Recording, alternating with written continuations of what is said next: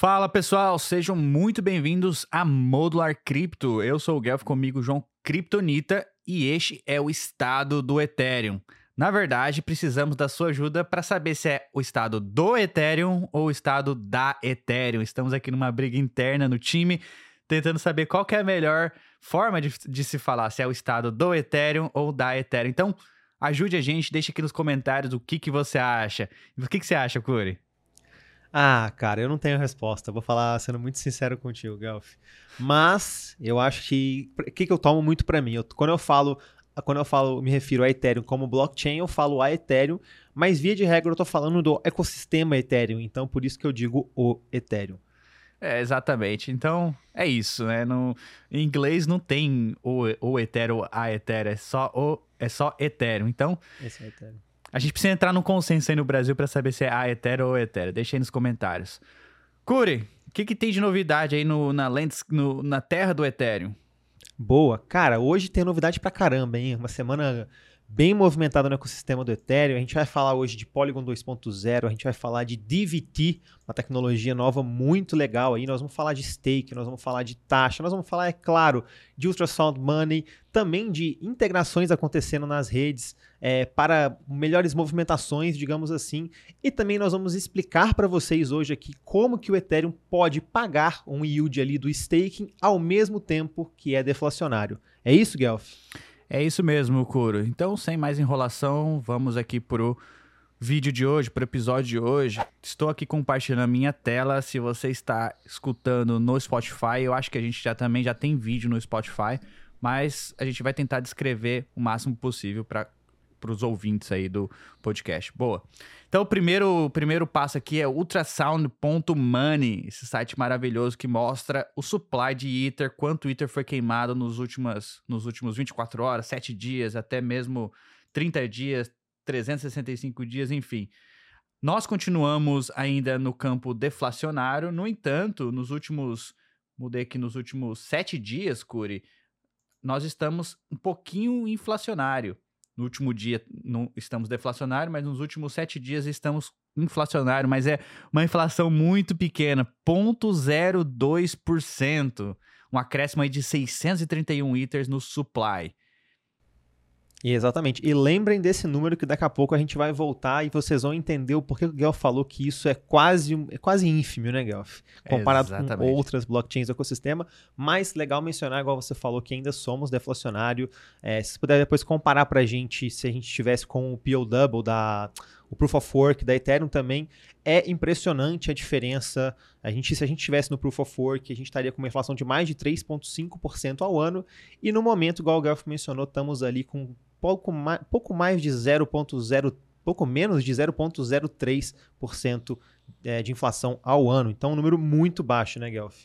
É, se a gente comparar aqui o que foi emitido de novos Ethers do modelo de Proof of Stake, por exemplo, for, foram é, 629, e se fosse Proof of Work, iria ser 80 mil itens. Então, uma diferença gigantesca aí. Sim, ô Gabriel, eu vou, vou, provocar aqui uma, uma questão que, eu, que, a gente nem preparou, mas eu quero ouvir sua opinião, cara. Eu, eu já ouvi isso de outras pessoas do ecossistema de fora, mas de você eu confesso que eu nunca perguntei. E eu, e eu acho uma pergunta interessante para a gente fazer, até trazer essa discussão para a galera. Você acha que vai chegar um momento que não vai valer a pena mais validar o Ethereum, cara? Ou que vai ter que, a gente que a comunidade vai ter que colocar um, um limite máximo ali da porcentagem de Ether que pode, que podem estar validando a rede, Guelph? Não, eu não acho que isso vai, vai acontecer. Sempre vai ter oportunidade para validar o Ethereum. O que acontece? O, a validação do Ethereum não é, não é para você ter uma renda, não foi desenhado para você ter uma renda passiva ali. É para você realmente é, validar a rede e se expor ao Ethereum. Você vai receber novos, novos Ethers em, em, em, como compensação. Se a rede estiver pagando menos do que você deseja, você simplesmente vai lá e tira seu Ether, a rede te incentiva a fazer isso. Para você tirar os seus Ether em staking e colocar em algum outro lugar, prover liquidez em algum, não sei, whatever. Mas se a rede tiver com pouco validação e muita demanda, as taxas, as recompensas vão subir e aí vai atrair novos validadores. Então sempre vai ser esse equilíbrio. Essa, esse foi o modelo desenhado para desde o do, do merge para que Se a rede tiver muita, muito validador e pouca recompensa, o incentivo é para você tirar o seu validador e colocar seu Ether em outro lugar, para trabalhar em outro lugar. Se a rede tem pouco validação e muita demanda, o incentivo aumenta e aí atrai novos validadores. Muito bem pontuado. Eu acho que é isso aí mesmo. É, pô, mas ao mesmo tempo é muito interessante ver esse interesse que o pessoal está tendo em fazer a validação da rede. E eu acho que cada vez mais a gente vai, ver outros players, até mesmo institucionais, como eu já disse, no outro estado do Ethereum, o estado da Ethereum, querendo fazer essa validação ali para obter esse, esse yield em cima de um ativo tão interessante como, por exemplo, o Ether Guelph.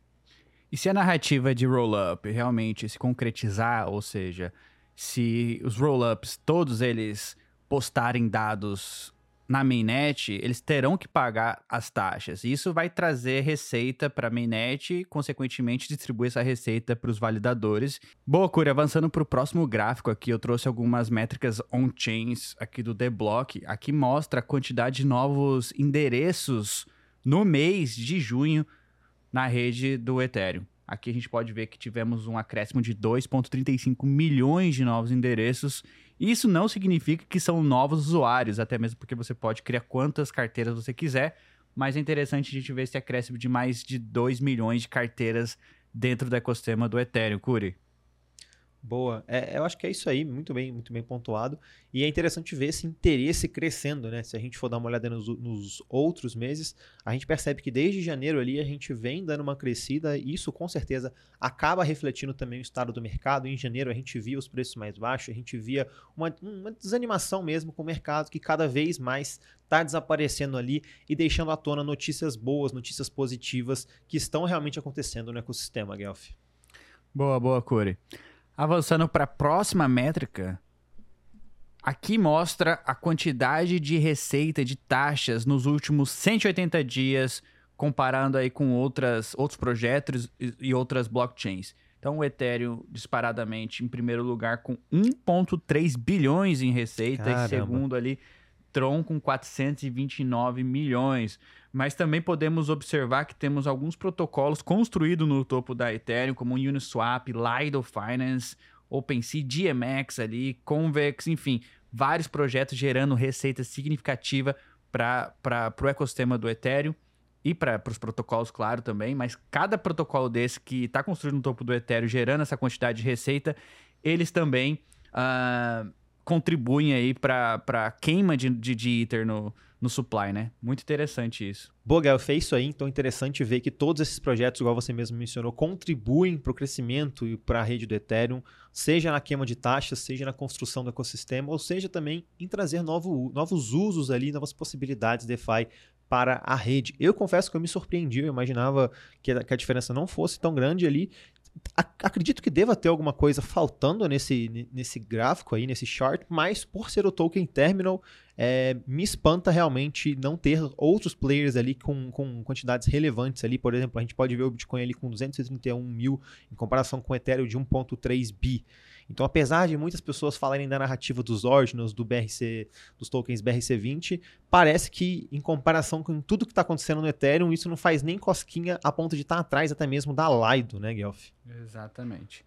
Bom, avançando, até falando mesmo de taxas, o CryptoFees, que é o site que todo mundo deveria olhar também, que mostra a quantidade de receitas geradas ali nas últimas 24 horas e uma média nos últimos 7 dias. Então, continuando essa nossa pesquisa on-chain aí, Ethereum com 4,2 milhões, uma média nos últimos 7 dias, 4 milhões, quase 5 milhões de receita aí no, nas últimas 24 horas, seguido por Uniswap com 1 milhão e Bitcoin aí caindo para a terceira colocação. Cure. Mas esse, esse, esse gráfico aqui, o Ethereum já está em primeiro colocado há bastante tempo já, né, Cure? Exatamente. Pô, eu confesso que eu nem lembro de não ver o Ethereum no primeiro colocado nisso aí, viu, Guelph? É muito, muito interessante. E, e, eu aproveitei aqui que eu tava lembrando do Space que eu tava ouvindo ontem, do pessoal da ZK Sync, é, para pontuar essa questão da Uniswap que você falou, porque hoje a Uniswap está em várias chains, dentre elas a Ethereum, Polygon, Arbitrum, Optimus, até mesmo na, na BNB Chain agora. E eu ouvi dizer do fundador da, ZK, da, da Matter Labs, eu esqueci o nome dele agora aqui, que em julho a ZK Sync era vai ganhar a Uniswap também. Então vamos ver a Uniswap queimando mais é, mais Ethereum, tendo mais receita ali, o que é muito interessante é, para o ecossistema. Ver essas expansões em diferentes chains é muito legal porque a gente pode ver protocolos realmente vendo funcionalidades de o que está funcionando numa rede, está funcionando para outras redes. Então, muito bacana mesmo, Guelph. Curi, se a emissão do Ether é quase deflacionário, quase zero, aqui mostra a emissão, a inflação das outras, dos outros tokens, das outras chains, e aí a gente pode fazer uma comparação quando, quando é, a gente faz a análise aí do, do, do Ethereum. Bom, Bitcoin tem uma inflação agora de 1,79%, Solana 6,06%, Dogecoin, Cardano, Cardano 2,56%, Curve, Osmosis, que a gente falou lá no Modular News, 33% de, de inflação. Eles estão tentando passar uma proposta para cortar isso pela metade, mas podemos observar que todos os tokens, todas as blockchains ainda são inflacionárias, nenhuma se compara ao Ethereum, que conseguiu encontrar esse equilíbrio de inflacionário e deflacionário, Curi. Boa. Interessante pontuar também, aproveitando essa oportunidade, Guelph, que não é porque, como a gente já mencionou anteriormente, mas vou reforçar, não é porque o Bitcoin tem um supply máximo que ele é deflacionário. Não. O que, que acontece? A inflação do Bitcoin vai reduzindo a cada halving de modo que ela vai chegar naquele suposto limite, digamos assim, não vai, não vai ser aquele limite porque ela é uma curva exponencial, é, salvo melhor juízo, mas cada vez essa inflação vai diminuindo até a gente chegar bem próximo ali, porque matematicamente é quase que impossível a gente chegar nos 21 milhões redondinhos ali, só vai acontecer acho que 2149, uma coisa assim. Então o Bitcoin é sim inflacionário, só que a inflação dele é uma inflação já programada, uma inflação que a cada quatro anos corta pela metade, Guelph. É isso. E esse aqui também agora é um chart, é um flows, cryptoflows.info, onde mostra o que está acontecendo nas chains, onde que os valores estão sendo transferidos, exportados e importados. E o Ethereum está aqui como o centro né, de, de todas as blockchains. Todo, quase todas as blockchains têm bridge com, com o ecossistema do Ethereum. Exportamos 6,1 bilhões e importamos 4,9 bilhões de diversas chains. E uma chain que se destacou bastante foi a Polygon, tendo aí é, 2,4 bilhões indo para a rede da Polio. Ah, o Bitcoin também teve bastante dinheiro exportado, mas a Optimism teve bastante exportado e importado, na casa dos milhões, mas com toda certeza a Polygon foi a que se destacou aí, em meio das outras chains, Curi.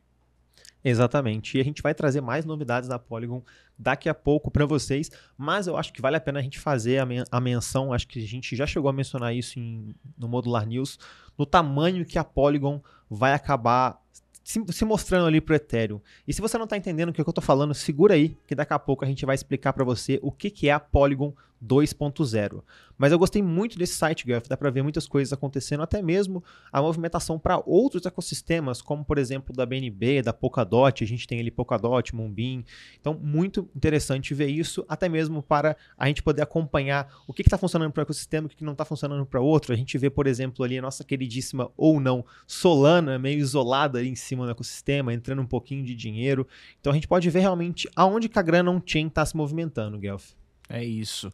Parece que é um trio aqui, né? Na verdade é o quádruplo, é Polygon, Ethereum, Bitcoin e BNB. Então são onde que a maior parte do dinheiro se movimenta ali. Sabe um projeto que está se destacando bastante e eu vou me aprofundar um pouquinho mais nele é a Axelar.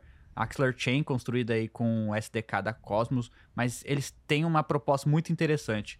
Vou depois estudar um pouquinho e quem sabe a gente não faz um artigo dedicado lá para Modular. Cara, vamos avançar aqui com as taxas da, das Layer 2. L2Beat, Total Value Locked nas Layer 2. Arbitron, que, era, que é ainda a número 1, teve ali uma diminuição do, do TVL, pra, caiu para 5,8 bilhões. Até um pouco tempo atrás eles estavam com 6,2 bilhões, quase 66% de todo o market share.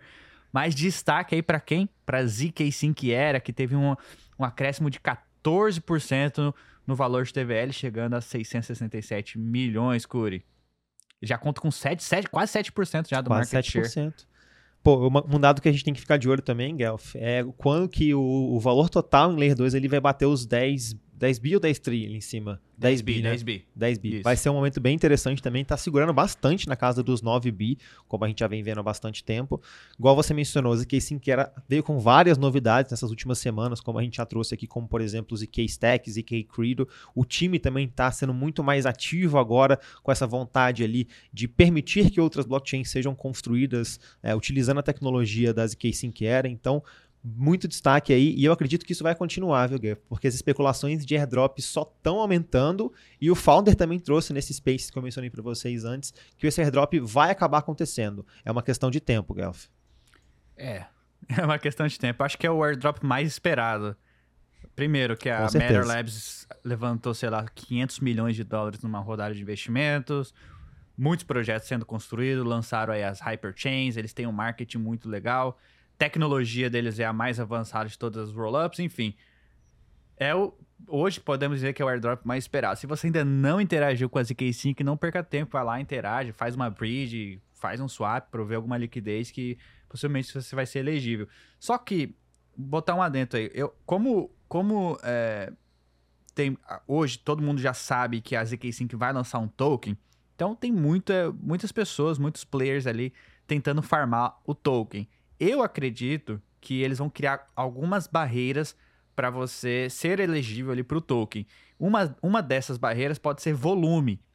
O que, que eu quero dizer com volume? Não é a quantidade de dinheiro que você coloca na rede trava ali dentro, mas é você movimentar o seu dinheiro ali dentro. Então, com apenas, sei lá, 100 dólares, você consegue fazer um volume de alguns milhão, milhares de dólares. Ou seja, coloca, transfere, coloca no protocolo, faz um swap, faz swap de novo, coloca para prover liquidez, tira da liquidez, coloca em outro protocolo.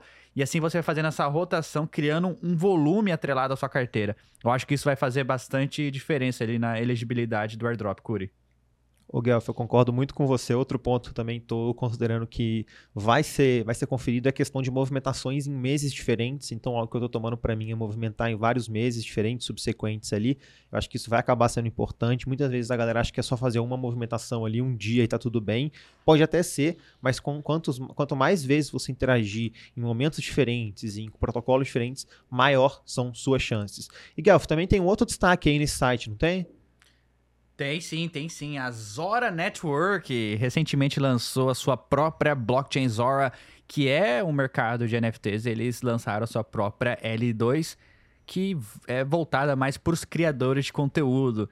Muito interessante a proposta deles e eu acho que vai realmente atrair os, os, criadores de conteúdo, até mesmo porque eles permitem você criar seu próprio NFT com vídeo e tal, te dão todo o suporte, a comunidade é, é sensacional da Zora. E também é, eles não têm nenhum token atrelado. Então, cara, 6, 383% de.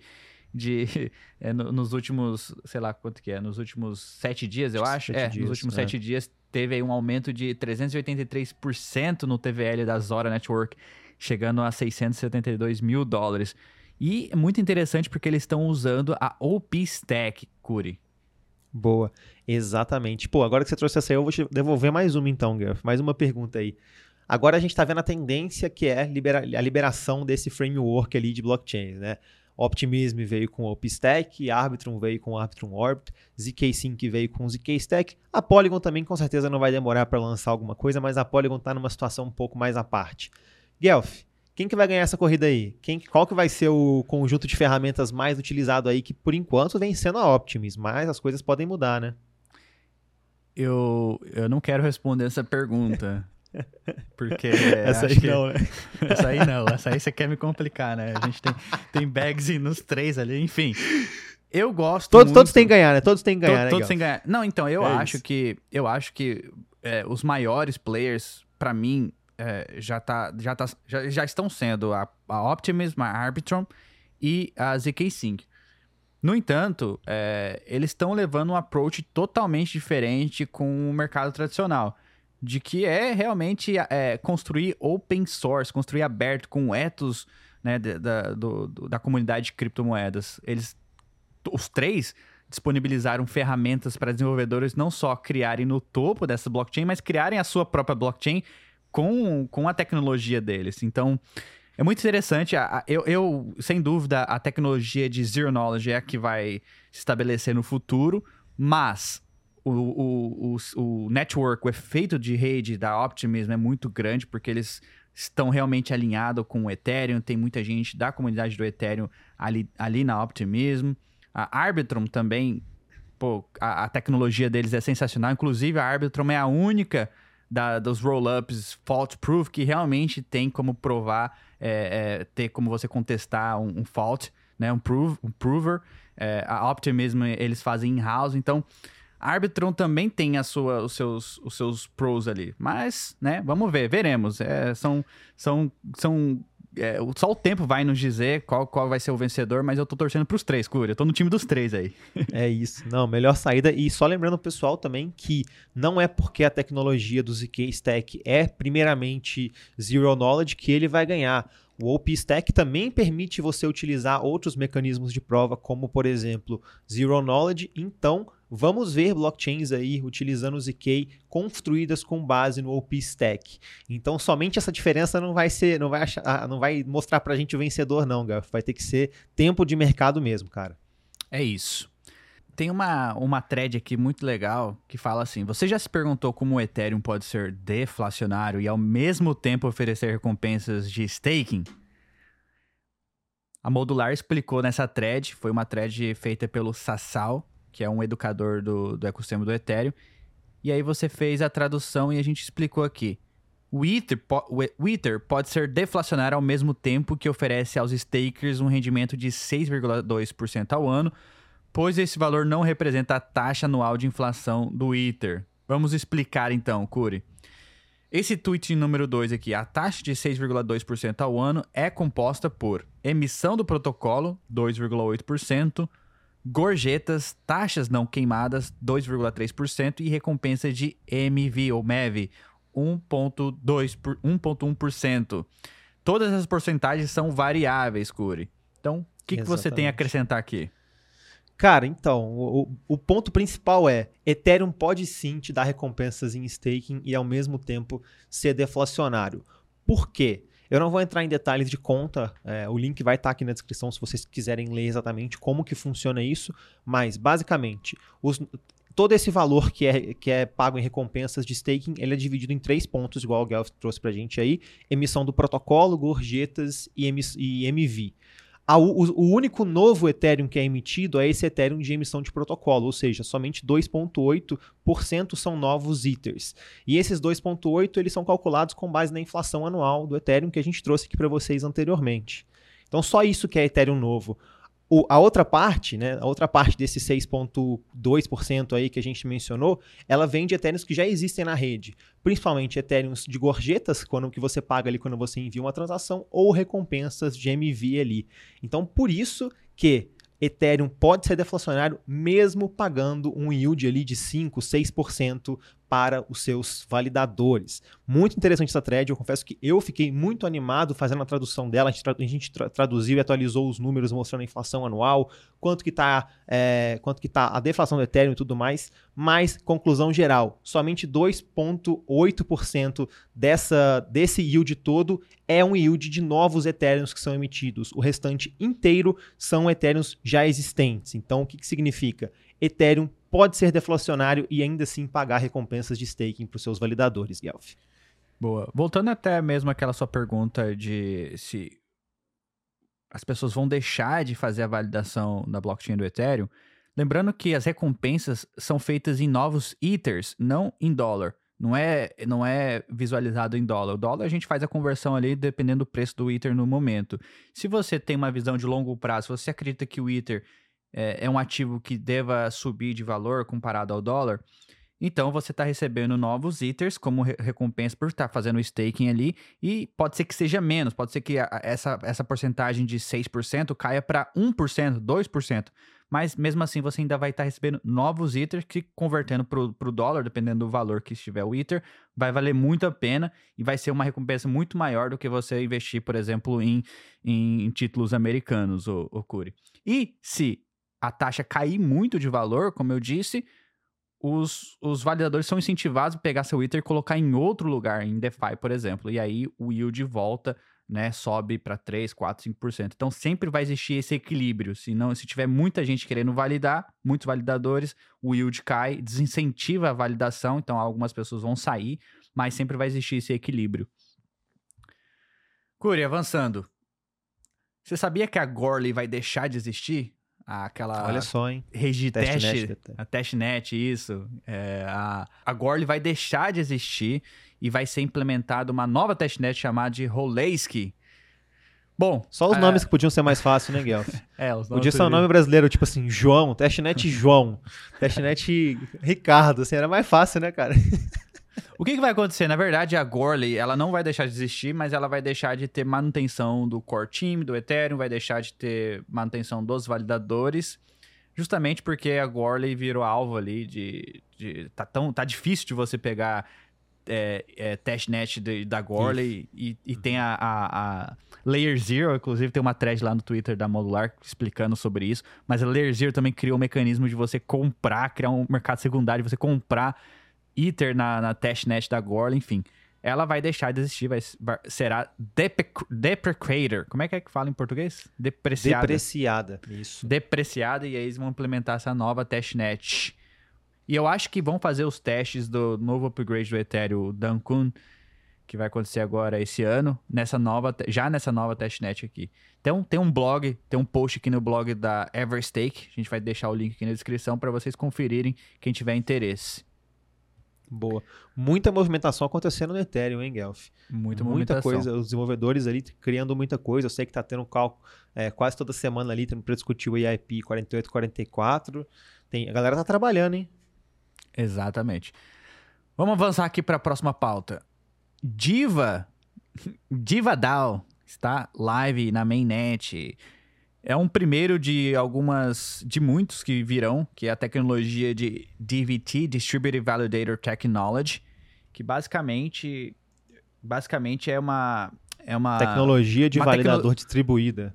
Isso, se for, for traduzir é isso, tecnologia de validador distribuído. Ela divide a chave, a chave privada usada para proteger um validador em muitos computadores que são organizados por um cluster, tipo uma nuvem ali. Eles, eles fazem eles quebram essa chave privada que quando você roda um validador, você tem uma chave privada, eles quebram essa chave privada e, e distribuem para vários computadores. Isso permite com que vários players se juntem para fazer uma, um staking, né? É, é juntos ali, enfim, você, eu posso, eu, João, mais 10 amigos se juntar, cada um coloca um pouco de Ether ali e a gente junta 32 e cada um vai rodar uma parte dessa chave privada no seu computador, na sua máquina, validando então o Ethereum. Essa tecnologia ela é muito promissora porque vai permitir a entrada de players que não têm 32 Ethers no mercado. Hoje você consegue fazer isso através da Lido, né, de Liquid Staking Tokens, mas validar diretamente você não consegue se você não tem 32 Ethers. Então essa tecnologia vai permitir você fazer isso, Curi. Bem legal mesmo, é um segmento novo aí no mercado de LSDs ou LSTs ali e que tá bombando, né, Galf? Então, além de tudo que a gente já tem hoje, a gente tá vendo esse segmento de DVT voando. Eu acho que isso vai ser muito legal e fico muito feliz com o alfa que a gente vai trazer para vocês daqui a pouco de um protocolo muito legal aí brasileiro utilizando essa tecnologia, né, Galf? Exatamente.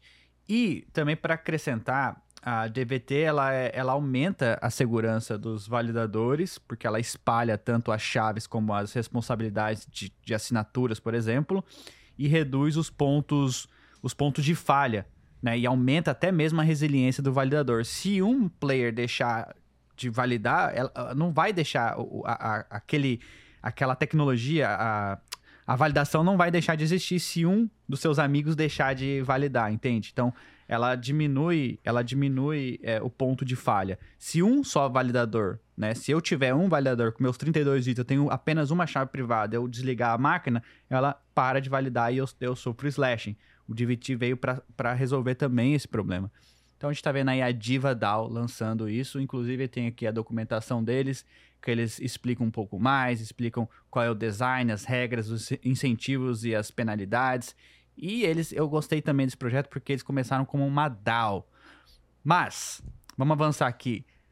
Vamos dar destaque também para Stake Together, que é um protocolo construído por brasileiros, inclusive eles têm também aqui no, o, é, no site deles a versão em português. construída pelo Fabricião. Grande abraço, Fabricião. Que usa também a tecnologia DVT. Eles estão usando, tão, estão construindo no topo da SSV é, Network, que permite essa construção dessa tecnologia de DVT. E aí aqui eles estão na fase alfa agora. Então nós estamos na fase de teste. Eles criaram várias pools. A ideia dos caras é criar pools para a comunidade. E, e aí todo mundo da comunidade vai lá, coloca um pouquinho de Ether o yield gerado ali dentro dessas pools volta para a comunidade de uma certa forma. Então, muito interessante o que, que eles estão, a proposta do, do protocolo da Stake Together. Eu estou aqui participando do Alpha, inclusive, ó, vem aqui, é, posso fazer staking, testar e tal. Muito interessante, eu não vejo a hora já, Fabrição, de você colocar esse aqui para rodar na mainnet, para a gente criar ali uma pool da Modular, da Modular Crypto, ô Curi. É isso, é isso. Um parceiro nosso, construindo um protocolo muito legal ali. E, é muito bacana a gente ver essas tecnologias sendo utilizadas por brasileiros, né, cara? Eu acho que um dos pontos mais legais é esse. Poder ver construção acontecendo não só fora do país, não só num lugar que é, é inatingível pra gente, mas não ver pessoas da nossa realidade, pessoas aqui, builders como a gente, fazendo a sua parte para levar o ecossistema para frente, Guelph. É isso, eu tô na testnet da aqui agora. Aí, ó, fiz aqui uma transação, depositei 0.1 Ethers é, dentro do protocolo, dentro dessa pool aqui. Muito massa.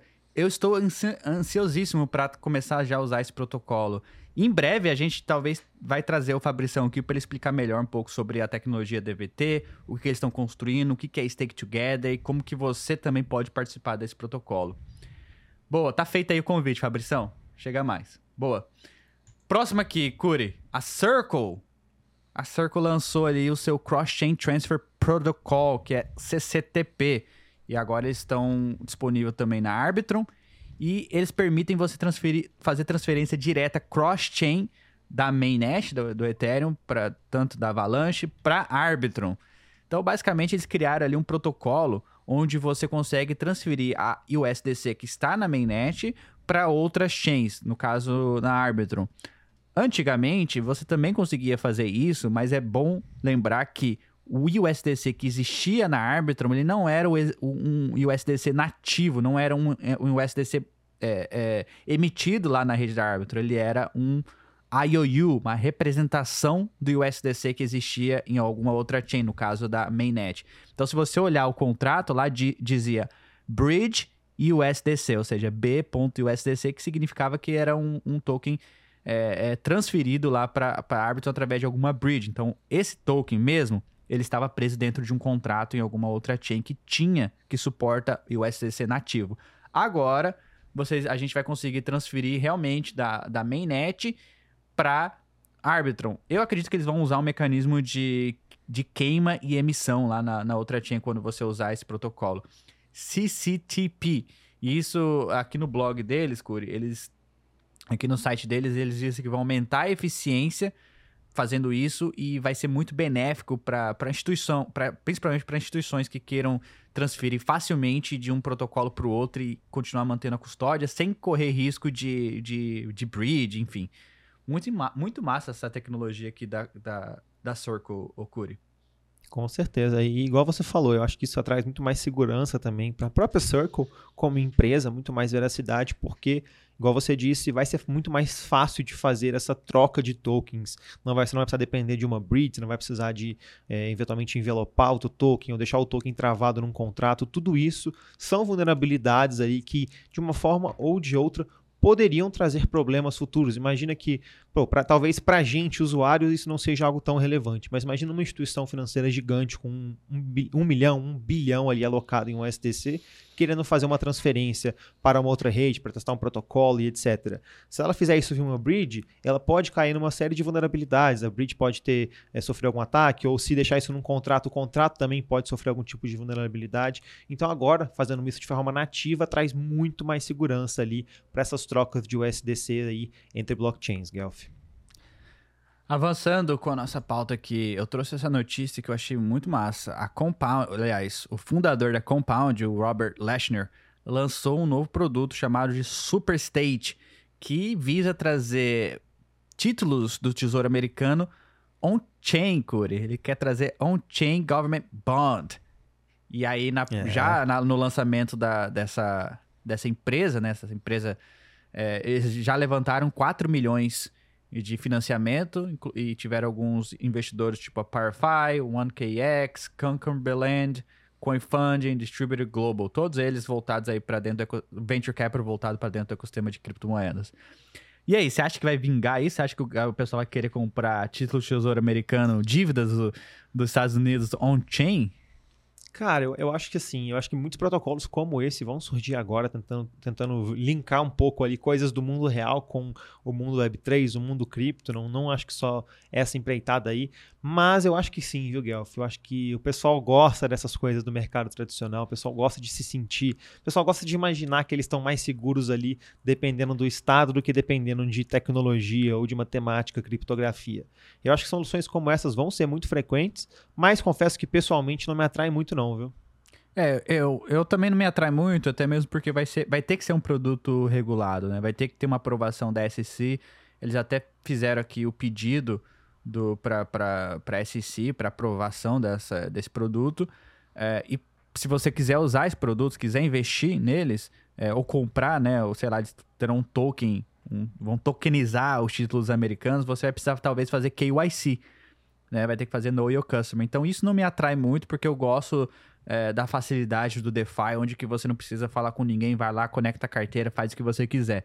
Neste caso aqui, talvez você vai ter que fazer é, KYC. Mas é interessante de ver que é, novas propostas estão sendo criadas para realmente tokenizar os produtos no mundo real aí, incluindo dívidas do Tesouro Americano. Boa. Avançando, essa aqui é um pouco mais técnica e até mesmo vou passar a bola para você explicar para a gente. Quer dizer então que a INS vai lançar na, nas Layer 2, é isso, Curi? Veremos possibilidade de utilizar INS na, em Layer 2, cara. Muito legal isso aí. Isso aí foi direto de uma community call que aconteceu é, com o pessoal da INS ali.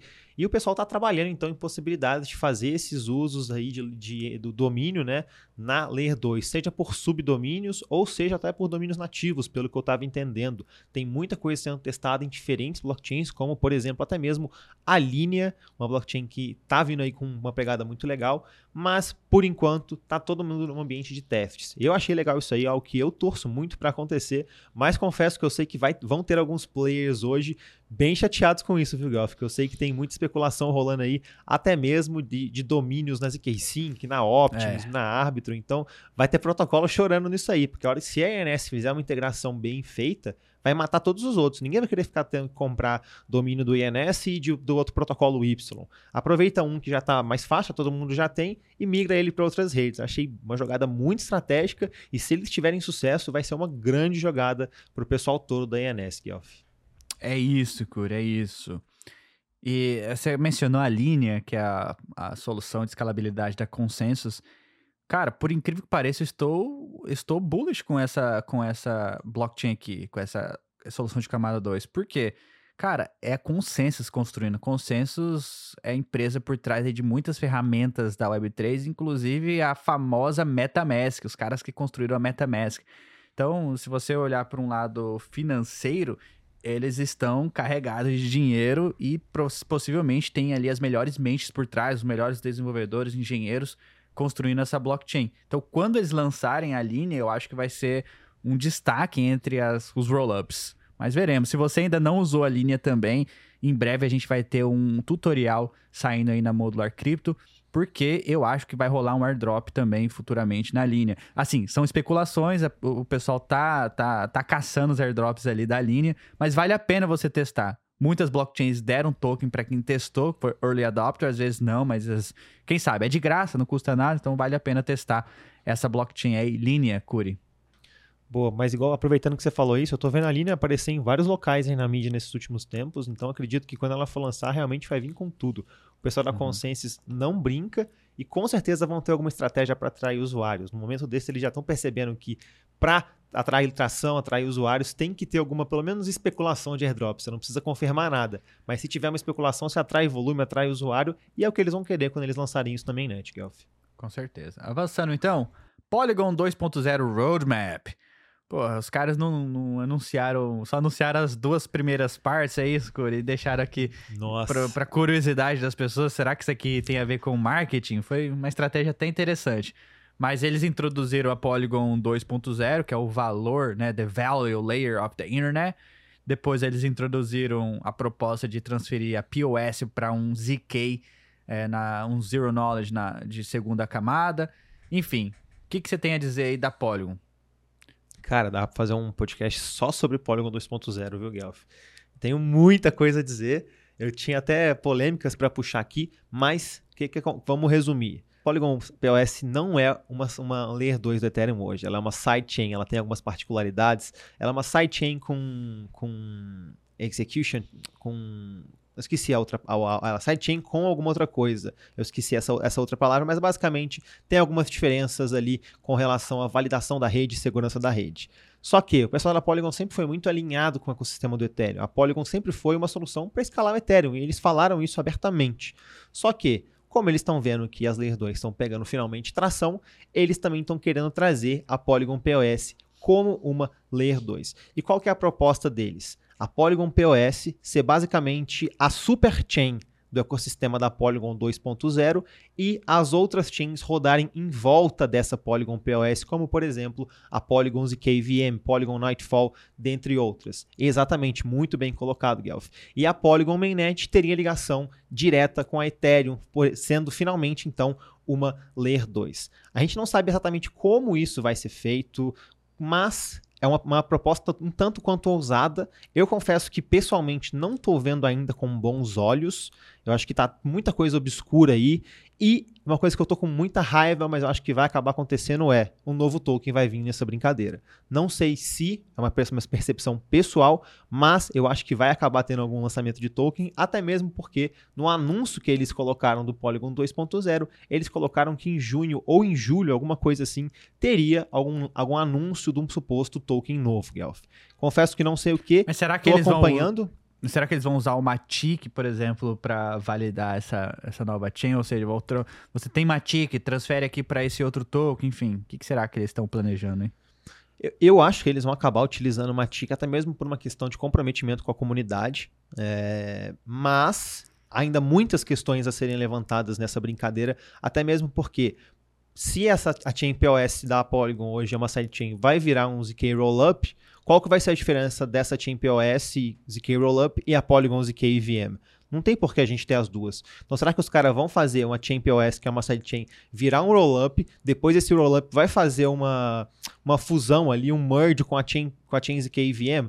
Ah, eu acho que sinceramente está muito complicado para uma coisa que podia ser mais fácil. E para mim, visão pessoal, o time está tentando correr atrás de algo que eles perceberam que estavam para trás. Tanto é que a Polygon ZKVM, como a gente trouxe lá no início, no L2Bit, não tem quase nada de TVL. Acho que ela não está nem com 500, não, 500 não, não deve estar tá tá com, com 30... 100 milhões. Não, tá com 30 milhões, é. 30 pois milhões é, 30 milhões em comparação com a ZK5, que está com mais de 600. Elas lançaram quase que com 3 dias de diferença. Então, tá para trás e tá tentando recuperar. Não sei se vai, mas eu ficaria cauteloso vendo isso tudo, Guelph. E olha que eu é, gosto, né? de, gosto da Polygon, hein?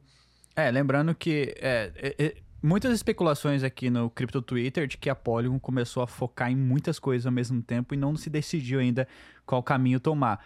Lembrando que a ZKVM, ela ela armazena dados é, de volta na mainnet e essa proposta da Polygon, é, da POS se transformar para um ZK Validium, ela não armazenaria, por exemplo, os dados é, na, na mainnet. Somente as transações seriam mandadas talvez para a mainnet, mas na mainnet da Polygon. Então, eu acho que não ainda essa essa nova atualização não ser, não teria conexão direta com a, a rede do Ethereum. O Igor da, da, da Mercurius explicou aqui nessa thread muito bem o que significa, é, que é até mesmo uma dúvida dele, mas assim, Validium, né? Essa solução que eles querem fazer, ZK Validium, é, ela aumenta muito a escalabilidade da rede. É, você consegue processar, sei lá, mais de 9 mil transações por segundo, é muito mais rápido, é como se fosse uma experiência de Web 2 mesmo, né? É, elas funcionam muito bem, muito parecida com as ZK, ZK Rollups, como a ZK Sync, a própria ZK VM da Polygon. No entanto, a diferença é que eles armazenam os dados off-chain num comitê escolhido por eles mesmos. Então, pode ser que seja os validadores da POS, os, eles têm acho que 100 validadores ali, ou pode ser um grupo eleito pela comunidade da Polygon para armazenar essas, esses dados. Isso fica muito mais barato, as transações ficam mais baratas, ficam mais rápidas, porque não precisam postar os dados na mainnet. No entanto, diminui um pouco a segurança, porque é, é, os dados serão armazenados off-chain, então eles não são 100% resistentes à censura, por exemplo. Se, se os, o, esse comitê quiser, por exemplo, travar travar esses dados, travar as moedas, aí fica difícil para o usuário retirar depois. Então, por isso que a gente. A nossa visão, a minha visão é que eles construíssem algo, uma solução que mandassem, é, armazenassem os dados na mainnet. Mas para fazer isso custa muito dinheiro, a rede fica mais lenta e é uma outra tecnologia. Mas eu acho que já é um passo para esse caminho. Aí você levantou também o ponto de, da, da ZK, da Polygon ZK EVM, eu, particularmente, preferiria que a Polygon ZKVM fosse a principal chain dentro do ecossistema da Polygon.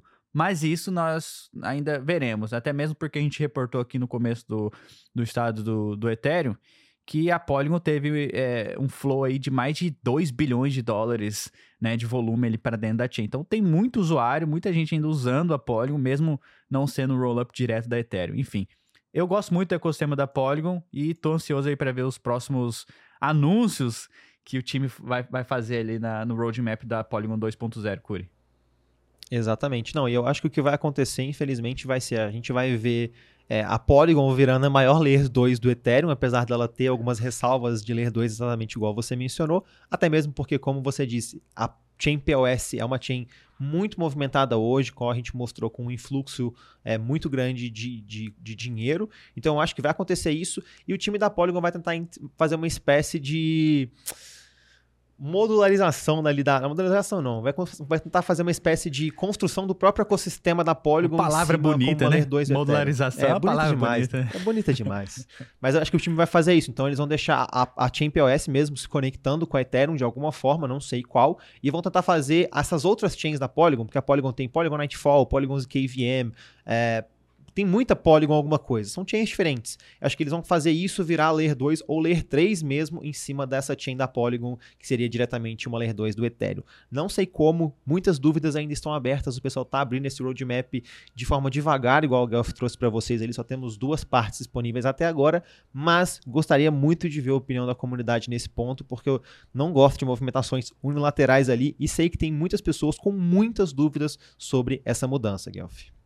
Boa. Eu até trouxe aqui a Arbitrum nova para a gente explicar um pouco o conceito de, de solução de escalabilidade que usa ZK Validium. Então, a, a, essa, essa solução aqui da, da Arbitrum, a Arbitrum nova, ela tem é, esse comitê né, externo, composto aí por Reddit, Consensus, P2P, QuickNode, Off-Chain Labs e Google Cloud. Esses são os players que armazenam os dados ali dentro da chain. Então, é, a Polygon, essa, essa proposta da Polygon 2.0 de fazer a mesma coisa seria, seria exatamente igual aqui a Arbitrum nova. Ultra low transaction cost. A, o custo das transações ficariam extremamente baixos. Com, eles colocam com alta segurança, mas a segurança sempre é feita pelos, pelo comitê. E aí o único trade-off é realmente que esse comitê pode sofrer algum tipo de censura, pode, sei lá, sofrer algum tipo de hack e você perder os dados ali das transações. Mas essas, essa solução aqui é muito bom para gaming. Imagina game que quer ter, ter, precisa de transação rápida e barata. Vai usar aqui a Arbitron Nova, por exemplo. Aí fala aí, Exatamente isso. E só para pontuar como que o próprio site da Arbitron Nova fala isso que você está falando, tá escrito aí. Nova é organizada pelas empresas mais confiáveis da Web 2 ou da Web 3. Eu perdi a frase que estava que tava ali na tela.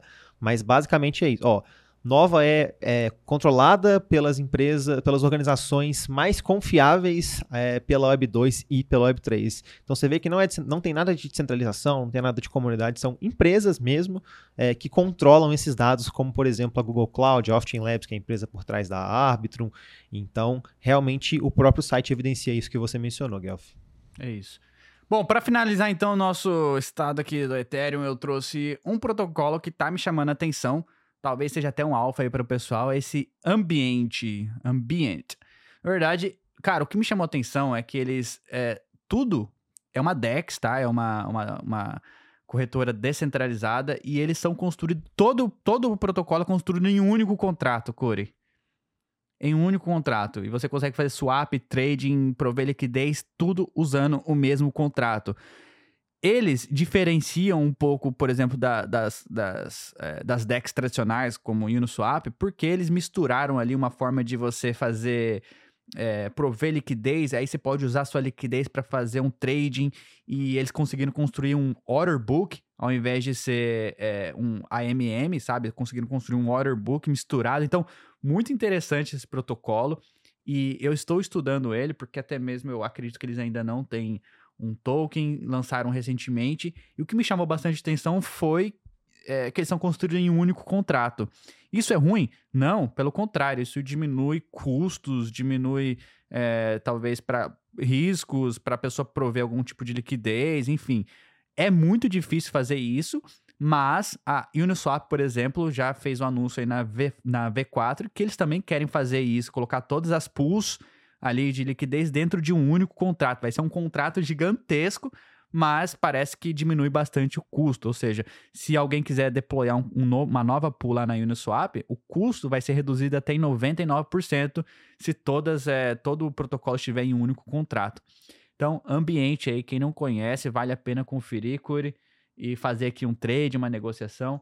Eles estão disponíveis apenas no, ecossistema do Ethereum por enquanto, mas eu go gostei muito. Inclu e eles também diferenciar um pouco na UI aqui, cara. Você vê a experiência do usuário, eles dizem ali na, na página principal deles, na landing page, que eles são até melhores do que uma SEX, por exemplo, que uma corretora centralizada na execução de, de trading.